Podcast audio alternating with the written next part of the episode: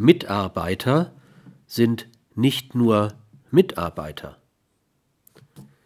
Die Normen der Unternehmenskultur müssen stets berücksichtigen, dass die im Unternehmen Tätigen in mehreren von ihnen internalisierten Sozialgebilden leben.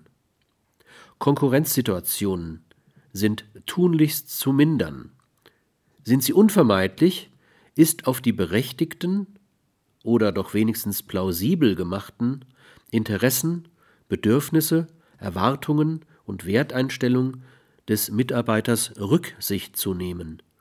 Auf keinen Fall darf er gezwungen werden, etwas zu tun, was gegen sein verantwortet übernommenes sittliches Gewissen verstößt.